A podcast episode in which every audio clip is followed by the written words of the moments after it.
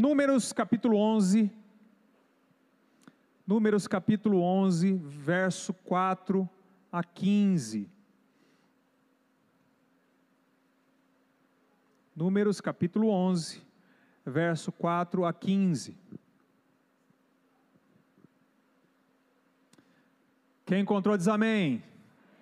Então levanta bem alta a sua Bíblia. Essa é a minha Bíblia. Eu sou o que ela diz que eu sou. Eu tenho o que ela diz que eu tenho. E eu posso o que ela diz que eu posso. Abrirei meu coração. E. Amém. Amém.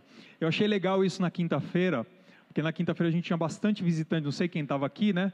Mas na quinta-feira tinha bastante visitante aqui, porque a gente estava recebendo uma igreja de fora, e eu achei legal como eles ficaram impressionados com, a, com esse coral que a gente faz essa hora. Achei bonito, muito legal. Ah, números capítulo 11, verso 4 a 15. Antes mesmo de ler, ah, se eu pudesse dar um, um tema para essa palavra, para essa breve meditação que nós vamos ter hoje, é continue Deus tem outros planos. A despeito daquilo que o pastor Celso falou aqui na Santa Ceia, que nós vivemos um tempo em que se desiste muito fácil. Continue, Deus tem outros planos. Amém? Vamos ler? Um bando de estrangeiros que havia no meio deles encheu-se de gula, e até os próprios israelitas tornaram a queixar-se e diziam: Ah, se tivéssemos carne para comer! Nós nos lembramos dos peixes que comíamos de graça no Egito, e também dos pepinos, das melancias, dos alhos porós, das cebolas e dos alhos. Mas agora perdemos o apetite, nunca vemos nada, a não ser este maná. O maná era como semente de coentro e tinha aparência de resina. O povo saía recolhendo maná nas redondezas e o moía num moinho manual ou socavam num pilão, depois cozinhava o maná e com ele fazia bolos. Tinha gosto de bolo amassado com azeite de oliva. Quando o orvalho caía sobre o acampamento à noite, também caía o maná. Moisés ouviu gente de todas as famílias se queixando cada uma à entrada de sua tenda. Então acendeu-se a ira do Senhor, e isso pareceu mal a Moisés. E ele perguntou ao Senhor: Por que trouxeste este mal sobre o teu servo? Foi por não te agradares de mim que colocaste sobre os meus ombros a responsabilidade de todo este povo? Por acaso fui eu quem o concebeu? Fui eu quem o trouxe à luz? Por que me pedes para carregá-lo nos braços, como uma ama carrega um recém-nascido a levá-lo à terra que prometeste sob juramento aos seus antepassados? Onde conseguirei carne para todo este povo? Eles ficam se queixando contra mim, dizendo: Dê-nos carne para comer. Não posso levar, preste atenção, querido, a partir do verso 14, preste muita atenção. Não posso levar todo esse povo sozinho essa responsabilidade é grande demais para mim. Se é assim que vais me tratar, mata-me agora mesmo. Se te agradas de mim, não me deixes ver a minha própria ruína. Vamos orar? Deus querido, nós louvamos o teu nome, Senhor, por esse tempo que nós estamos tendo aqui. Tempo, Senhor, do derramar da tua presença, tempo de celebrarmos, ó Deus, a tua presença entre nós. Nós nos alegramos com, com isso, Senhor, com tudo aquilo que tu tens feito, Senhor, nessa noite. Pedimos a Ti, Senhor, que o Teu, o Teu Espírito, Senhor, seja aquele que comanda, Senhor, os nossos corações, as nossas mentes, os nossos olhos, os nossos ouvidos, ó Deus, nesta manhã, e que a Tua palavra, Senhor, possa entrar, Senhor, no nosso coração e, e operar, Senhor, transformação real e genuína, Pai. Queremos, Senhor, diante daquilo que tu tens para nós, seguir adiante. Em nome de Jesus. Amém. Quantas vezes no último mês, eu vou falar só do último mês, tá bom? Para não ficar muito pesado. Quantas vezes no último mês você pensou em desistir? Faz as contas aí. Dentro de você. Quantas vezes você pensou em desistir do, de um trabalho, de um ministério, de uma função, de alguém, de uma pessoa, marido, esposa, filho, de um projeto? Quantas vezes? De um cliente? Quantas vezes você pensou em desistir? Eu vejo alguns sorrisos aqui que indicam que a pergunta faz sentido. Eu, essa semana, estava ouvindo um rapaz brincando, e ele estava falando o seguinte: que aos 22 anos ele já desistiu de três faculdades. E ele contava isso como se fosse uma vantagem. E quando ele deu os motivos naquela conversa do porquê ele já tinha desistido tanto, eu, eu fiquei dentro de mim dizendo assim: ele não sabe nada da vida ainda como ele precisa aprender, como ele precisa aprender que para desistir, para realmente a gente desistir, tem que ter motivos muito mais plausíveis do que todos aqueles que ele está dando. E, mas isso é parte da vida. Existem coisas que às vezes a gente pensa em desistir e que de fato a gente tem que desistir. Existem coisas na nossa vida que, que é o tempo, têm que ser colocadas de lado mesmo. Mas ah, eu acho que há apenas dois motivos que a gente pode ah, usar como motivo real para que nós desistamos de alguma coisa. De duas, uma. Ou quando a gente entende que aquele processo na nossa vida não é de Deus. Quando a gente entende que não é o sonho de Deus para nós, não é o plano de Deus para nós, não existe um princípio por trás disso que Deus atesta, que Deus confirma. Ah, todas as coisas indicam que Deus não está nesse negócio, que não faz parte do sonho de Deus ou do plano de Deus para a nossa vida, então eu acho que é uma boa justificativa para nós desistirmos. Ou, por um outro lado, quando aquilo que Deus tinha para fazer, nesse processo que nós vivemos já terminou. Porque existem coisas que Deus inicia na nossa vida e nosso Deus não é um Deus que deixa nada pela metade, como o pastor Celso disse aqui, quando ele amou, ele amou até o fim. Quando ele faz, ele faz até o fim, né? Então, quando Deus começa alguma coisa na nossa vida, tem começo, meio e fim. Algumas coisas não chegaram ao fim ainda, mas algumas coisas podem ter chegado ao seu fim. A fase pode ter passado. Deus pode ter concluído aquilo que ele ia fazer com você naquele momento. E se Deus já concluiu, então é uma boa é uma boa justificativa para nós falarmos não, chega, agora chega. Não é mesmo? Ah, mas o problema não é nós desistirmos quando nós temos essas verdades no nosso coração, quando nós entendemos isso no nosso coração. O nosso problema é quando a gente desiste no meio de um processo onde Deus não terminou de fazer as coisas que Ele tinha para fazer. Quando nós chegamos diante de Deus e dizemos, Eu não aguento mais, chega, agora para, acabou. Mas Deus não terminou ainda aquilo que Ele tem para fazer.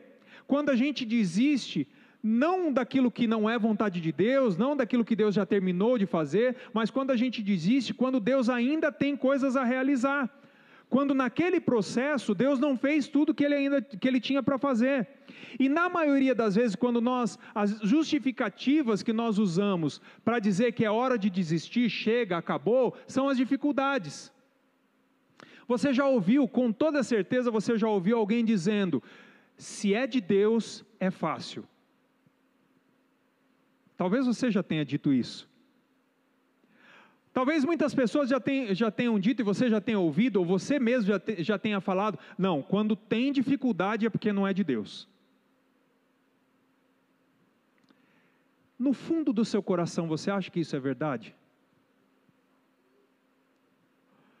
Talvez você esteja só buscando uma justificativa para dizer que isso é verdade, mas isso não é verdade. Quando você olha para a palavra de Deus e para as histórias da palavra de Deus, e quando você olha para essa situação de Moisés, clamando para que Deus o mate, essa para mim é uma das orações mais tristes da palavra de Deus. Você diz assim: eu acho que o processo não é tão fácil assim. Eu acho que o processo não é tão fácil assim. E querido, eu digo isso até pensando nas próprias experiências, na minha própria vida, olhando para trás, vendo processos que eu já vivi e que foram processos dolorosos, processos que foram difíceis, que dificuldades foram enfrentadas e que muitas vezes durante esse processo eu disse para mim mesmo: não é possível que isso seja de Deus. E hoje, olhando para trás, vendo como valeu a pena fazer todo o processo, alcançar o nível onde Deus queria colocar alcançar o final do processo e olhar e, e dizer: Deus de fato estava nesse processo. E eu tenho certeza que você também já experimentou isso, e eu tenho certeza que você também experimenta a busca pela justificativa da dificuldade para poder abandonar algumas coisas que Deus começou na sua vida, para poder abandonar alguns processos de Deus na sua vida. E eu fico imaginando, sabe o que? Se Paulo pensasse assim. Já pensou se Paulo, naquela vez, naquele dia em que ele foi tirado da cidade e apedrejado fora da cidade? Eu fico imaginando se ele levantasse, sacudisse o pó, fosse cuidar das suas feridas e dissesse assim: Não, para mim chega. Não é possível que Deus esteja nesse negócio e eu tenho que passar por isso. Não é assim que a gente fala? Você já imaginou se Jesus tivesse pensado em desistir, quando ele um dia chega diante de Deus e diz: Pai, que não se faça a minha vontade, se faça a tua vontade, mas se possível, passa de mim esse cálice. Era projeto de Deus que ele morresse na cruz? Você tem alguma dúvida? E foi fácil? Não foi fácil. E aí você vai falar assim: puxa, o pastor está querendo deixar a gente triste hoje. Eu, eu só quero que você pense. Só quero que você pense, porque, honestamente, querida, a minha oração ontem à noite, quando eu estava preparando essa palavra, foi: Deus, que a tua igreja entenda que não se pode desistir de algo que o Senhor estabeleceu. Essa foi a minha oração há uma verdade importante sobre as dificuldades que querem nos fazer desistir de alguma coisa que Deus estabeleceu para nós. Eu quero que você guarde isso no seu coração. Se você não guardar mais nada dessa palavra, eu quero que você guarde essa frase, essa verdade no seu coração. O fato de Deus querer fazer algo na sua vida, ou através da sua vida, o fato dele estabelecer um plano para você, não significa que isso vai se cumprir automaticamente, por um simples motivo. E essa é a verdade. Ele te escolheu para fazer parte desse processo. Ele te capacitou para fazer parte desse processo. Ele colocou em você dons, ele colocou em você um chamado, ele colocou em você uma capacidade para você fazer parte desse processo. Ele te escolheu como parceiro para cumprir aquilo que ele tem que cumprir na sua vida. Não é hora de desistir. Vamos pensar um pouquinho nesse texto. Olha só o contexto. Moisés foi escolhido para tirar o povo da escravidão do Egito e levar para a terra prometida. Essa, essa era a missão de Moisés. Mas quando a gente vê assim, de uma maneira muito simples, a gente pensa que Moisés foi só um guia, né? que Moisés ia ouvindo ali o que Deus ia falar, agora pela direita, agora pela esquerda, e o povo ia seguindo ele. Mas não foi isso. Esse processo era um processo, na verdade, de estabelecimento, de constituição de uma nação. Deus estava formando um povo como povo de verdade. Então, durante aquele deserto, Deus falava com Moisés e dava instruções a Moisés para que ele transmitisse ao povo praticamente diariamente. Então, haviam determinações de Deus sobre como as coisas deveriam ser feitas no deserto, como o povo deveria adorar, como seriam feitos os votos, como seriam os costumes daquele povo. Então, havia um processo que Deus estava desenvolvendo, não apenas de levar esse povo até a terra que manda leite e mel, mas ele estava formando uma identidade, formando um povo. Então, isso não era fácil. A um determinado momento, logo depois do texto que nós lemos, que Moisés chega para Deus e diz assim: Deus, eu estou diante de 600 mil homens em pé na minha frente, como é que eu vou dar carne para todo esse povo? Então era muita gente, e onde tem muita gente, você imagina o tanto de problema que tinha, você imagina o tanto de dificuldade que tinha. E parece que no meio desse processo o povo começa a reclamar daquilo que Deus estava fazendo. E isso parece a, impressão que eu tenho aqui quando Moisés faz essa oração e pede para que Deus o mate, é que isso foi a gota d'água. O, o, o, capítulo 12, versículo 3, tem um texto que parece que está solto no ar, quando Miriam e Arão começam a criticar Moisés. E, e no, no versículo 3 do capítulo 12 diz o seguinte: que Moisés era muito paciente, mais paciente do que qualquer homem que tinha sobre toda a terra. E esse homem, o mais paciente de todos, explode nesse momento ele chega nessa hora, nesse momento, e explode. Parece que aquela reclamação foi a gota d'água, parece que aquilo despertou a ira de Moisés, e ele falou para mim: chega. Ele desabafa diante de Deus e diz: chega, acabou, eu não quero mais, eu estou cansado, eu estou sobrecarregado, eu estou sozinho, essa responsabilidade é muito pesada, esse povo é muito numeroso, para mim chega. Deus, faz uma coisa, me mata porque ele estava tão angustiado que para ele não era, só, não era suficiente só parar. Ele queria morrer. E ele fala assim: me mata porque eu não quero ver essa ruína. Olha só o contexto que nós estamos. E o que me chama a atenção na história toda desse texto, ah, é claro que existe um contexto muito maior do que só aquilo que nós lemos, mas o que me chama muita atenção nessa história toda é que muitos dos motivos, muitas das justificativas que levaram Moisés a ter essa explosão e a querer desistir de tudo, querer morrer e querer parar com tudo, são muito semelhantes aos motivos e às justificativas que nós damos para querer desistir de tudo. Algumas coisas estão acontecendo aqui, se você pegar a história antes desse texto e caminhar mais para frente, capítulos 12, capítulo 13, até o final, quando o povo chega diante da terra prometida, você vai, vai ver que tem muitos fatores aqui que vão contribuindo para que ele chegue nesse ponto. Então, há um momento, há um tempo de desgaste há um tempo, ninguém quer desistir do dia para a noite. Né? Você não, não começa um projeto e no outro dia você quer desistir do nada, porque te deu na telha de desistir. Normalmente há um processo de desgaste, há um processo de cansaço, há um processo de, de muitas vezes frustração por não ver o efeito daquilo que você gostaria de ver, ou por as coisas não acontecerem da maneira como você gostaria que acontecessem. Então, existe um processo. E, e assim como Moisés viveu esse processo, nós também vivemos esses processos. Você não chega no seu trabalho e diz assim: não, hoje eu vou chutar o balde, vou pedir a conta, vou mandar esse chefe lamber sabão e vou embora. Do nada.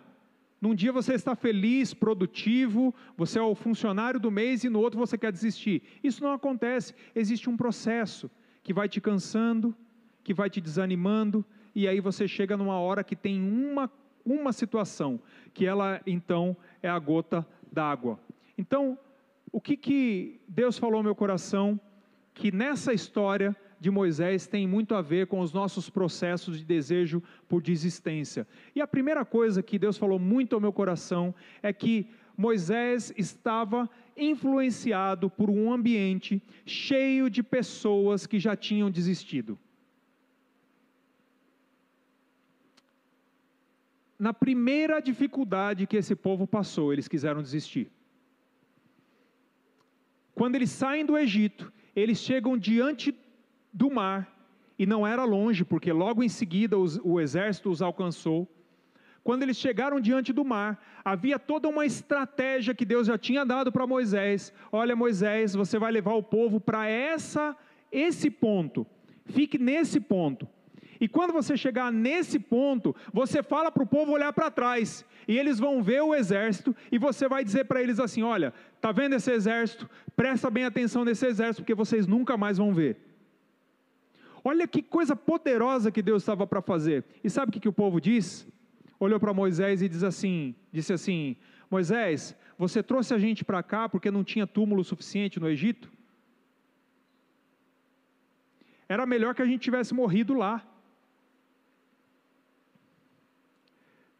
Gente que te influencia o tempo todo a desistir, sabe? Quando você está perto de gente que o tempo todo está dizendo, não vale a pena, está dizendo assim, igual a mulher de Jó, amaldiçoa esse Deus e morre logo de uma vez.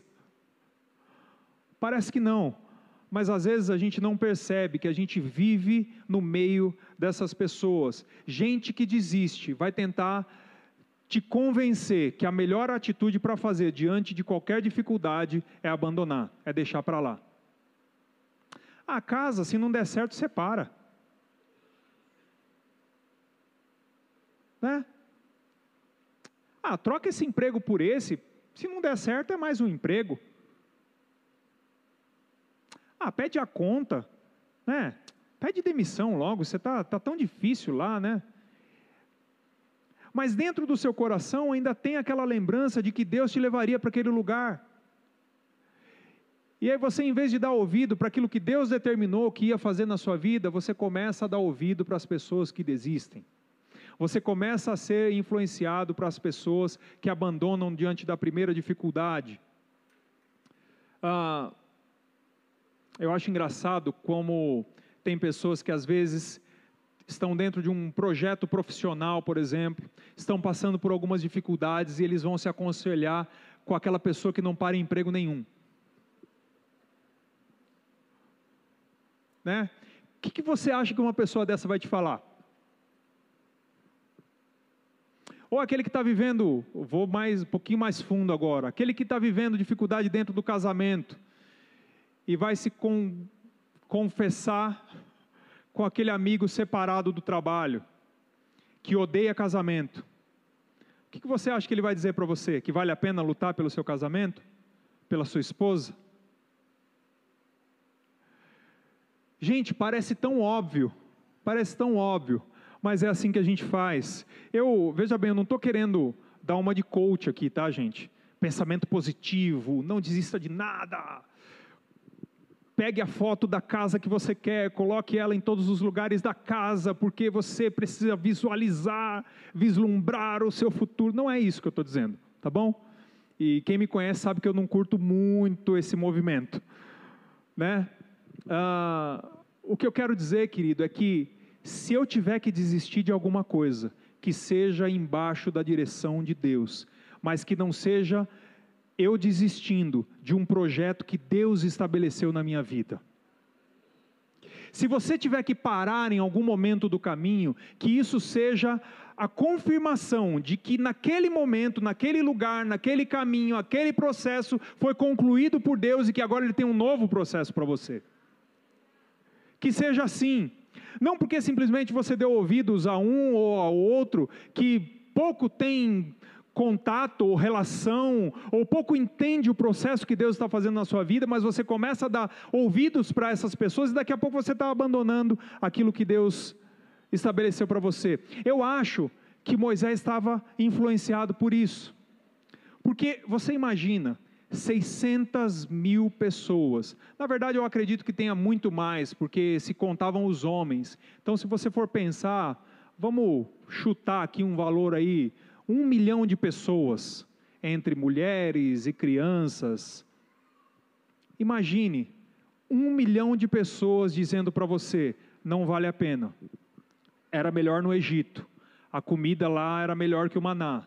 É melhor voltar para trás. É melhor não fazer. É melhor, é melhor, é melhor, é melhor, é melhor. Chega uma hora que você começa a se convencer que não vale a pena. Eu acho que Moisés viveu essa experiência. Entende? Eu acho que ele viveu essa experiência. E mais uma vez eu digo, querido, não é só uma questão de ficar se autoafirmando. Isso aqui não é autoajuda, é a palavra de Deus, entendeu? É isso que eu quero que você entenda. O que eu quero dizer é que às vezes a gente está sujeito a essas influências e que a gente precisa entender isso e saber o que, que vale a pena. Se é dar ouvidos a essas pessoas ou se é seguir na direção que Deus estabeleceu para nós. Segundo, que eu acho que Moisés estava fazendo e que nós fazemos bastante também. Ah, lembrar das suas lutas, lembrar das suas dificuldades, lembrar da parte ruim e esquecer os detalhes onde Deus está agindo. Eu acho engraçado que quando Moisés chega diante de Deus, ele diz: Eu não aguento mais, esse povo, vou parafrasear aqui, tá, gente? Esse povo é chato demais, esse povo está me cansando eu não aguento mais, esse povo é grande demais, é muita responsabilidade para mim. E em todo momento ele está falando das dificuldades, mas nenhum momento nessa oração de Moisés ele reconhece que em todos os momentos Deus também está agindo, inclusive no meio das dificuldades que ele está enfrentando com o povo. Um pouco antes desse texto, no começo do capítulo 11, diz que o povo começa a reclamar e a ira de Deus se acendeu e o acampamento pega fogo. E aí eles vão correndo para Moisés e eles pedem socorro para Moisés, e a Bíblia só diz o seguinte: Moisés orou e o fogo cessou. Então, no meio de toda aquela dificuldade, Deus estava agindo todos os dias, a toda a hora. Toda hora Deus estava agindo, Deus estava fazendo as coisas, mas Moisés, naquele momento, se esqueceu. Ele coloca o seu foco todo nas dificuldades, nas lutas, e ele se esquece que perto dele, junto dele, há um Deus que age, há um Deus que opera, há um Deus que muda toda e qualquer situação. É isso que nós não podemos esquecer. É isso que nós não podemos esquecer. Eu uma das coisas que eu gostaria, sabe, querido, do fundo do meu coração, que nessa manhã Deus despertasse a sensibilidade do seu coração para que você entenda e perceba a mão de Deus nos detalhes de todos os processos que você está vivendo, mesmo nos mais difíceis. Como eu gostaria, querido, que isso mudasse uma, sabe, uma, uma chave, que isso se tornasse uma verdade profunda no seu coração, e que você, mesmo em meio a qualquer dificuldade, conseguisse perceber e dizer assim: está ruim, está difícil, mas Deus está aqui a, minha esposa Mirene, ela estava falando com uma amiga nossa ontem, por WhatsApp, ontem de manhã, e não é crente, tá? Só para contextualizar. Ah, nós ficamos sabendo, sabendo que ela sofreu um acidente e, e ela falou assim para Mirene: Olha, eu vou te mandar as fotos do carro para você, você ver se não foi Deus que me guardou. E aí ela mostrou as fotos do carro. Ela capotou o carro, o carro estava todo destruído, todo destruído. Acabou com o carro. E apenas o lugar onde ela estava não aconteceu nada. E ela soube reconhecer isso. E às vezes, querido, nós conhecemos toda a verdade da presença de Deus, já experimentamos inúmeras vezes o agir de Deus na nossa vida, mas às vezes a gente coloca o nosso foco em tantas coisas que não são esses detalhes do que Deus está fazendo. Pensa naquilo que Deus tem feito na sua família, pensa nas coisas que Deus tem feito e tem te honrado. Deus está agindo, ainda que você esteja caminhando no deserto, ainda que muitas coisas estejam acontecendo e parece que o mundo está de ponta cabeça mas Deus ainda está lá, Deus não saiu de lá. Deus não saiu de perto de você, Ele continua nos guardando, Ele continua nos consolando, Ele continua, porque Ele vai até o fim. Ele tem outros planos. Eu acho que Moisés também, uma outra questão, um outro motivo, eu acho que Moisés se sentiu sozinho. E ele fala isso várias vezes. E eu acho que Deus entende tanto isso, que Deus, quando responde para ele e fala dos 70 homens que ele ia levantar para ajudar ele, Deus fala assim para ele: Esses 70 homens eu vou pegar o espírito que tem sobre você e vou colocar sobre esses 70 homens. E eles vão te dar apoio para que você não se sinta sozinho nessa tarefa, nessa caminhada. Então, queridos, sentir-se sozinho é é fato, uma hora vai acontecer. Às vezes a gente se sente mesmo sozinho. E às vezes essa, esse sentimento de solidão não tem a ver com a quantidade de pessoas que está à nossa volta. Muitas vezes tem a ver, porque lembra da quantidade de pessoas que nós falamos que estavam perto de Moisés? Então, ele olhar para Deus e sentir-se sozinho, talvez se ele falasse para mim, eu ia falar, Moisés, mas tem tanta gente aí, por que você está se sentindo sozinho? Mas às vezes é porque nós não temos perto de nós pessoas que conseguem entender a profundidade daquilo que nós estamos vivendo. Pessoas que conseguem nos apoiar nos processos que Deus está fazendo na nossa vida e conseguem de repente olhar para nós e dizer: Filho, continue, eu tenho outros planos.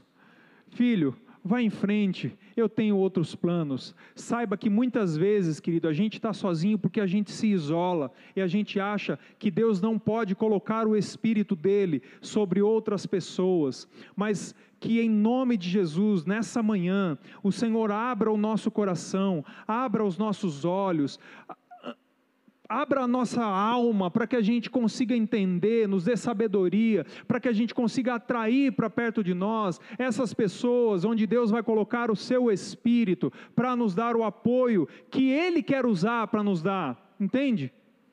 Para nos dar o, o, suporte devido que Ele quer nos suportar, que Ele quer nos dar, entende?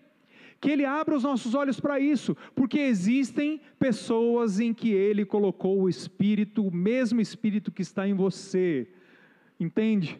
É por isso que a gente fala tanto de comunhão, é por isso que a gente fala tanto de, de liga, é por isso que a gente fala. Eu estava conversando com a Samanta ali no começo do culto, e ela estava dizendo da experiência que eles tiveram na liga de ontem à noite, né, do, do mover de Deus, e que eles começaram a liga sem, sem uh, muita expectativa, gente nova, gente de fora, e aí como que vai acontecer? E aí Deus coloca o seu espírito naquele lugar.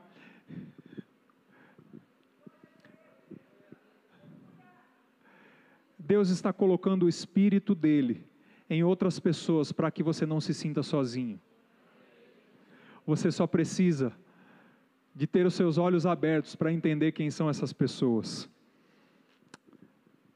Por último, eu acho que o que mais fica evidente aqui, na experiência de Moisés, que pede para ele morrer, que ele pede para Deus matá-lo, é o medo de fracassar. Porque ele diz assim para Deus: Deus, me mate, porque eu não vou conseguir ver essa ruína.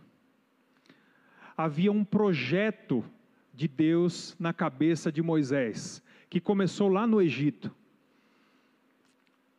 eu acho que Moisés, quando Deus falou com ele, Moisés já tinha vislumbrado a terra prometida, sabe? Embora ele não foi um dos espias, mas ele já tinha vislumbrado a terra prometida. Ele estava olhando por toda aquela situação acontecendo, eu acho que ele estava vendo, ele estava achando que o plano de Deus iria por água abaixo e que ele fracassaria. O medo de fracassar faz a gente querer desistir. Mas ele se esqueceu algumas, de algumas coisas e que às vezes a gente se esquece em Êxodo capítulo 3, versículo 11, ele lá no começo, quando ele é chamado por Deus, Deus diz para ele assim: Moisés, você vai libertar o meu povo e vai conduzir o meu povo para fora do Egito. E, e aí ele olha para Deus e diz: Deus, como que eu vou ter condição de levar esse povo? Sabe qual foi a resposta de Deus? Eu estarei com você. Às vezes você se pergunta, Deus, como é que eu vou dar conta de tudo isso? Eu estarei com você. Deus, como é que eu vou aguentar esse processo? Eu estarei com você. Deus, eu não tenho capacidade, eu estou sozinho. Eu estarei com você. Ele vai estar com você, querido. Ele está com você durante esse processo. Uma outra coisa que Moisés talvez não tenha percebido, dessa frase talvez ele não se lembrasse. Talvez a presença de Deus se tornou uma coisa tão corriqueira que ele se acostumou.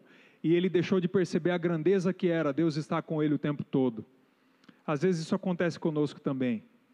Mas uma outra coisa que eu achei incrível é que em todo o tempo que eles estiveram no deserto, Deus estava agindo. Nada daquilo que Deus disse que faria deixou de acontecer. O que, que eu quero que você pense com isso? Aquilo que Deus disse para você que faria no seu ministério, que faria no seu trabalho, que faria na sua família, que faria nos seus relacionamentos, aquilo que ele disse que faria. Se foi ele que disse, ele vai fazer. Eu estarei com você. Eu estarei com você. Durante todo o processo, eu estarei com você. Sabe o que, eu penso? Se nós sabemos que Ele está conosco, se nós sabemos que Ele está presente, se nós percebemos nos detalhes a mão dEle, medo de fracassar é sofrimento em vão. A gente sofre à toa. A gente sofre à toa, sabe por quê? Porque se Ele diz que Ele vai fazer, Ele vai fazer. Se Ele diz que Ele vai cumprir, Ele vai cumprir. Se Ele te colocou naquele lugar, é, é ali que ele vai cumprir o projeto dele. Se ele iniciou um processo, ele não para na metade. Mas a história não termina aqui. Eu quero terminar, mas a história não termina aqui. Diante de todas essas justificativas, Moisés clama pela morte e ele pede para Deus que, que o mate. Deus me mata eu quero a morte. Uh, mas vem uma resposta de Deus. Essa oração de Moisés não fica sem resposta. Vem uma resposta de Deus, e aqui eu aprendo a primeira e mais profunda coisa que deveria ser corriqueira nos nossos processos de vida. É que sempre há uma resposta, mas nem, mas nem sempre essa resposta é o que a gente espera. Porque Moisés queria morrer, mas Deus deu vida. E voltando para o tema que eu senti no meu coração para essa meditação, eu acho que se eu pudesse parafrasear o que Deus falou, é, Moisés, continue, eu tenho outros planos. Diante das suas existências, Continue. Eu tenho outros planos. No lugar da morte que você deseja, eu vou te dar vida, pelo menos por mais alguns anos. E aí cabe um outro sermão. Ele queria parar, mas o que Deus deu foi estratégia para continuar. Sabe uma coisa que eu acho interessante nessa história? É que parece que a reclamação do povo depois desse momento que Moisés vive com Deus, parece que a reclamação do povo piorou. E a gente é assim. A gente acha que quando a gente ora e abre o nosso coração diante de Deus, todas as dificuldades vão acabar. Seria tão bom se fosse assim. Mas ao invés de mudar as pessoas que nos levam a querer desistir, às vezes Deus muda a gente. E a experiência que eu tenho na história de Moisés é que nunca mais ele faz a mesma oração de novo. Os problemas parece que até se agravam, parece que até pioram. Mesmo depois tendo 70 pessoas junto com ele para ajudarem nesse processo de liderança, parece que os problemas se agravaram. O povo reclama e reclama e reclama e reclama e reclama. E Deus continua agindo, agindo, agindo, agindo. E quando chega diante da terra prometida, como se não bastasse, de novo o povo diz: Que saudade do Egito. Moisés deve ter olhado e falado assim: Não, vocês não têm jeito mesmo. Mas nunca mais ele pensa em desistir. Então, às vezes, tudo que acontece em volta do processo é só um jeito de Deus transformar o nosso coração e não a situação, entende? É só um jeito de Deus nos fortalecer para enfrentar o processo e não apenas nos tirar do processo. Deus tem outros planos para você.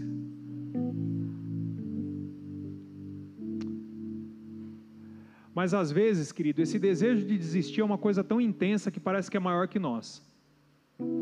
Parece que nenhuma palavra que nós ouvimos, parece que nenhum texto que nós lemos ou pregação, parece que nada do que Deus nos fala parece nos animar. Mas que em nome de Jesus nessa manhã, nesse início de tarde, que o próprio Espírito Santo de Deus opere uma transformação no seu coração. Que em nome de Jesus, onde havia desânimo, onde havia entrega, que onde havia dor, o Senhor vai colocar a mão dele. E você vai se levantar com um novo ânimo em nome de Jesus. Você vai se levantar com um novo vigor em nome de Jesus. E Deus vai começar a colocar os recursos, Deus vai começar a colocar as mãos dele, vai começar a abrir os seus olhos para ver as mãos dele. E com isso eu quero fazer uma oração nessa tarde e eu quero que você feche seus olhos agora, todos vocês. Feche seus olhos agora. Talvez você esteja diante de, de uma experiência que você esteja vivendo agora e que você não vê outra saída se não parar. Talvez você olhe para o seu casamento e diga assim: Deus não tem mais solução. Talvez você olhe para a sua empresa, talvez você olhe para um relacionamento, talvez você olhe para os seus filhos, talvez você olhe para o seu ministério e diga assim: Deus, eu estou cansado demais, eu, eu não quero mais. Em nome de Jesus, que o Espírito Santo fale ao seu coração agora, que Ele tem outros planos. Se você tem pensado assim, eu gostaria que você levantasse sua mão e eu quero orar por você. Especificamente por você nessa manhã. Amém. Amém. Amém, querido. Amém. Amém. Que haja uma cura, querido. Que haja uma cura no seu coração nessa manhã, em nome de Jesus. Amém. Amém. Querido Deus, em nome de Jesus, Pai. Nós clamamos a Ti, Senhor, nesta manhã, para que o Senhor visite agora, Senhor, o coração, Senhor, de todos aqueles, ó Deus, que colocaram as suas mãos para o alto agora. Deus, em nome de Jesus, ó Pai, que nesse tempo, Senhor, onde parece que as alternativas estão escassas, ó Deus. Em nome de Jesus, ó Deus, uma nova esperança seja colocada no coração.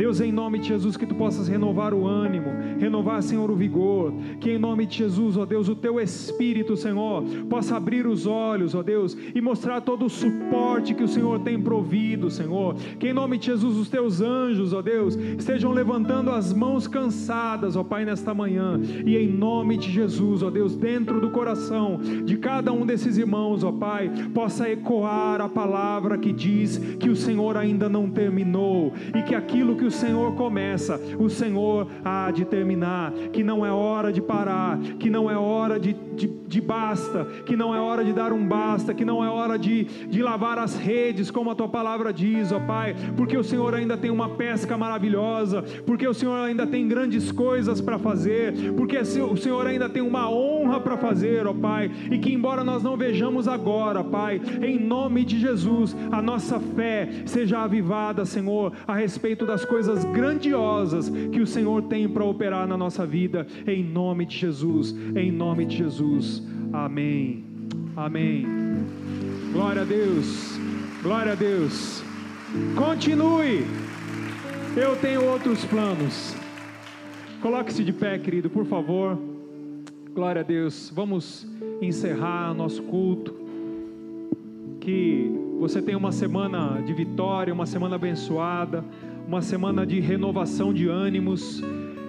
Que em nome de Jesus você só desista daquilo que não for de Deus para a sua vida, mas aquilo que for de Deus, Ele te dê um olhar para identificar e que você se levante com um novo ânimo, uma nova unção, um, um novo poder de Deus e continue firme em nome de Jesus, porque os planos dele, como disse o pastor aqui na Santa Ceia, ele vai até o fim. Em nome de Jesus, Senhor Jesus, nós te agradecemos por essa manhã, pela tua bênção, pela tua presença e pela tua palavra, Deus.